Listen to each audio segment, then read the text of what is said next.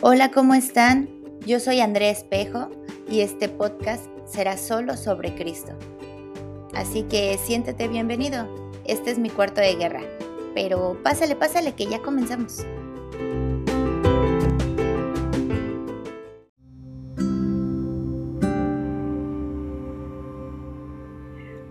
Uno, dos, tres, probando, probando, ¿se escucha? Creo que se escucha. Ahora sí, empezamos. Hola, hola, ¿cómo están?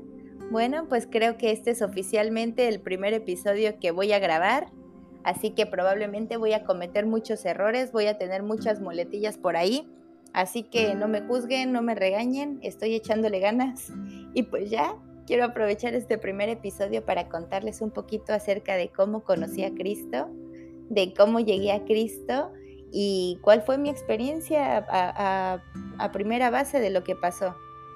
Pero bueno, yo, yo vengo de una familia católica junto con mis papás y mi hermano. Todos conocimos de Cristo al mismo tiempo.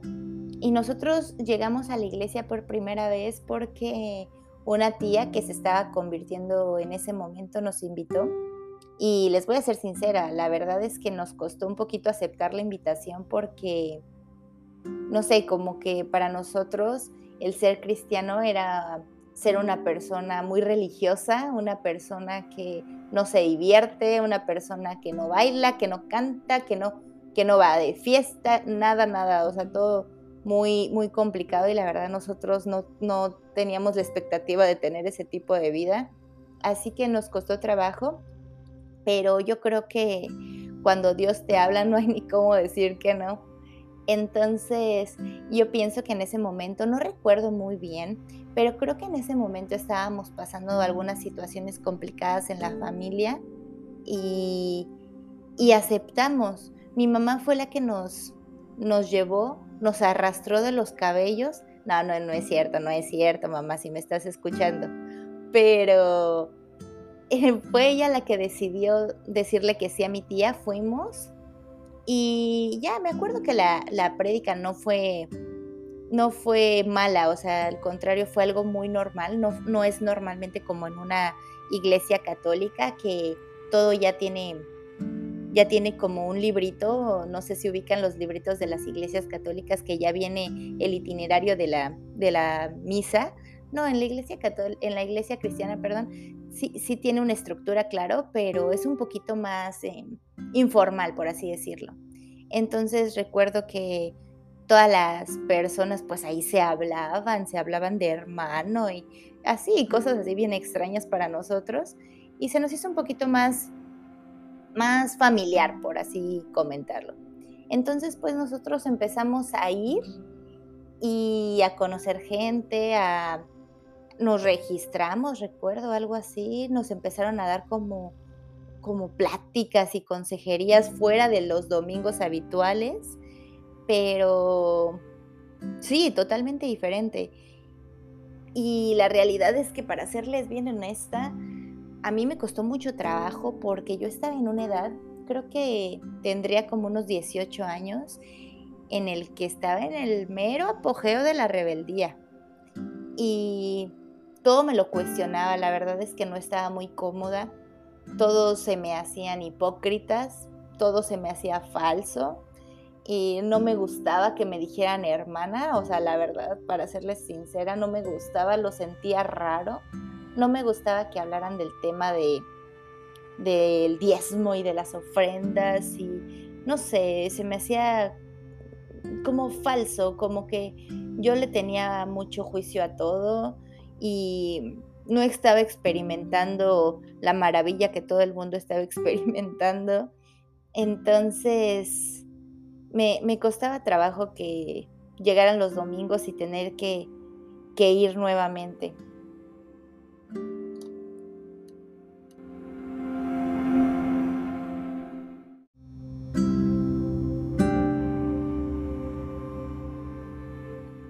Pero bueno, aún así seguí intentando ir. Em, se me hacía un poquito más sencillo entender las prédicas porque no es como en la iglesia católica en donde muchas veces, eh, bueno, al menos en nuestra experiencia, solamente te recitaban el versículo o el pasaje bíblico y no te explicaban tal cual o en la aplicación en la vida diaria. Aquí sí, aquí sí te explicaban la aplicación y pues era un poquito más fácil llevarlo a lo que yo estaba pasando en el momento. Tratar de, tratar de aplicarlo me era más sencillo, pero aún así, aún así seguía con mis dudas. ¿Cuándo fue? Yo creo que fue hasta que un día mi primo, el hijo de esta tía, me invitó a un campamento en otra iglesia. Era una iglesia igual cristiana, no era a la que nosotros normalmente íbamos, pero esa iglesia tenía una sección juvenil, una sección en donde nada más habían prédicas para puros, para puros chavos, para puros jóvenes, y las prédicas se enfocaban en ellos, en las situaciones reales que estaban viviendo los jóvenes. Entonces me invitó a un campamento, a un campamento como retiro que se le llama. Y bueno, me costó trabajo porque eran tres días, era en el frío, era salir de mi zona de confort y al final acepté.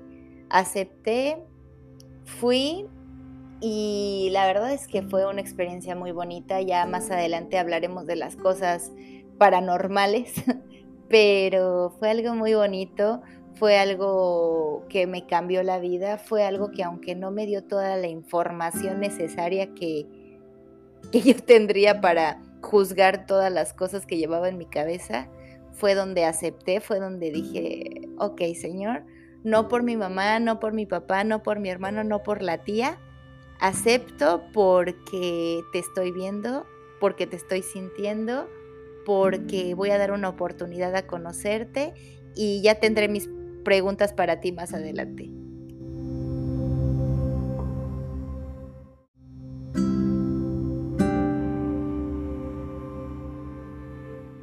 Entonces, ¿qué entendí yo de este primer acercamiento? La realidad es que si nos fuéramos un poquito más a la Biblia, Dios quiere tener una relación contigo.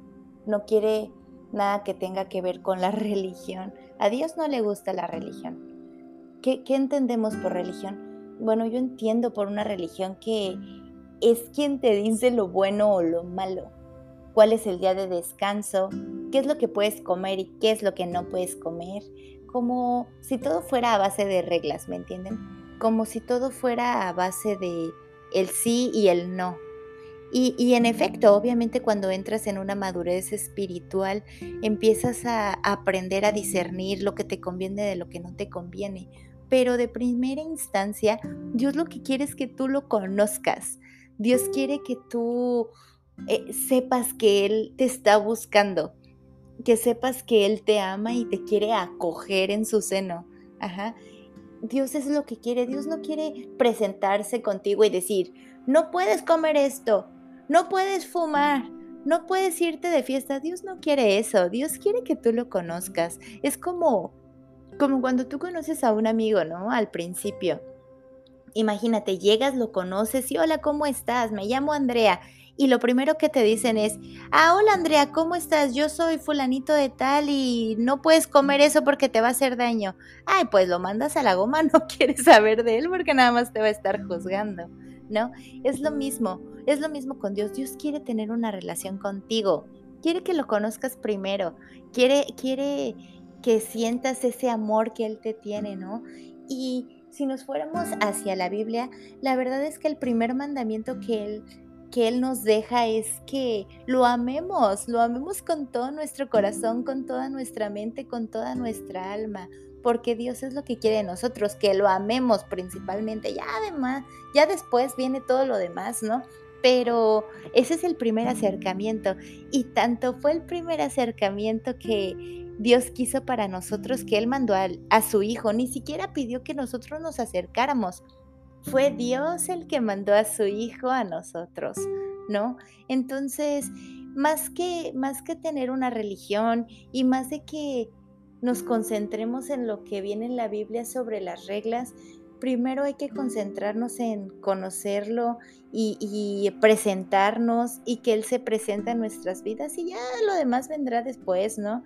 Pero eso fue lo que yo entendí acerca de mi primer acercamiento. Dios me iba a enseñar más adelante todo lo que yo estaba juzgando y me iba a dar las respuestas que yo necesitaba, pero eso no era lo principal. Eso no era lo que a él le importaba en ese momento. Si en ese momento él veía como, ok, ella no se está sintiendo cómoda en esta primera iglesia y no, no quiero que esa sea la expectativa que tenga de mí, aceptó el mover, al moverme en otra iglesia.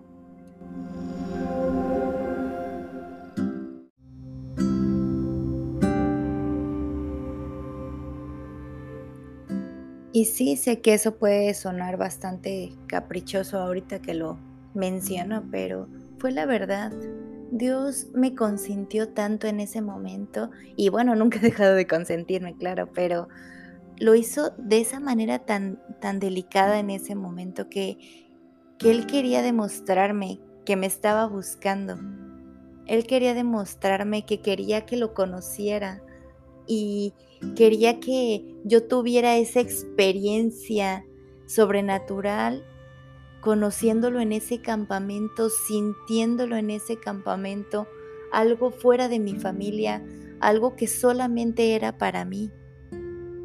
Y fue, fue algo especial, algo mágico. Y yo sé que muchos de ustedes han tenido una experiencia increíble sobre cómo conocieron a Dios, ¿no? Y, es que es eso, Dios hace algo especial para cada uno de nosotros. Yo cada que platico con mis amigos, familiares, conocidos cristianos y me cuentan el cómo conocieron a Dios, siempre es algo maravilloso, porque Dios se toma el detalle de hacer ese momento especial para cada uno de nosotros. Entonces, eh, es bien importante, o para mí fue bien importante ocupar este primer episodio para, para platicarles acerca de la magia de tener una relación, a diferencia de solamente tener una relación. Una relación sí te va a llevar más allá, te va a llevar a conocer a esa otra parte con la que tienes la relación. Una religión quizá te va a limitar a, a sí, no, esto, aquello, por qué, para qué, y no te va a dejar explorar un poquito más, no te va a dejar hacer preguntas, no te va a dejar conocer, no te va a dejar sentir, no te va a dejar experimentar por tu propia experiencia. Entonces, bueno, eh, a lo mejor fue algo muy cortito, no sé, pero quería dejarles este primer episodio con algo sencillo como esto y, más adelante empezaremos a hablar de otros temas que creo que es muy importante que conozcan y, que experimenten y que escuchen a través de mi experiencia. Y a lo mejor cada uno de ustedes tendrá sus propias experiencias, pero si este es tu caso, pues acuérdate de ese momento, siéntelo nuevamente, emocionate nuevamente, así como yo me emocioné nada más de contarlo aquí. Y pues nos estamos viendo, cuídense mucho y que Dios los bendiga. Bye bye.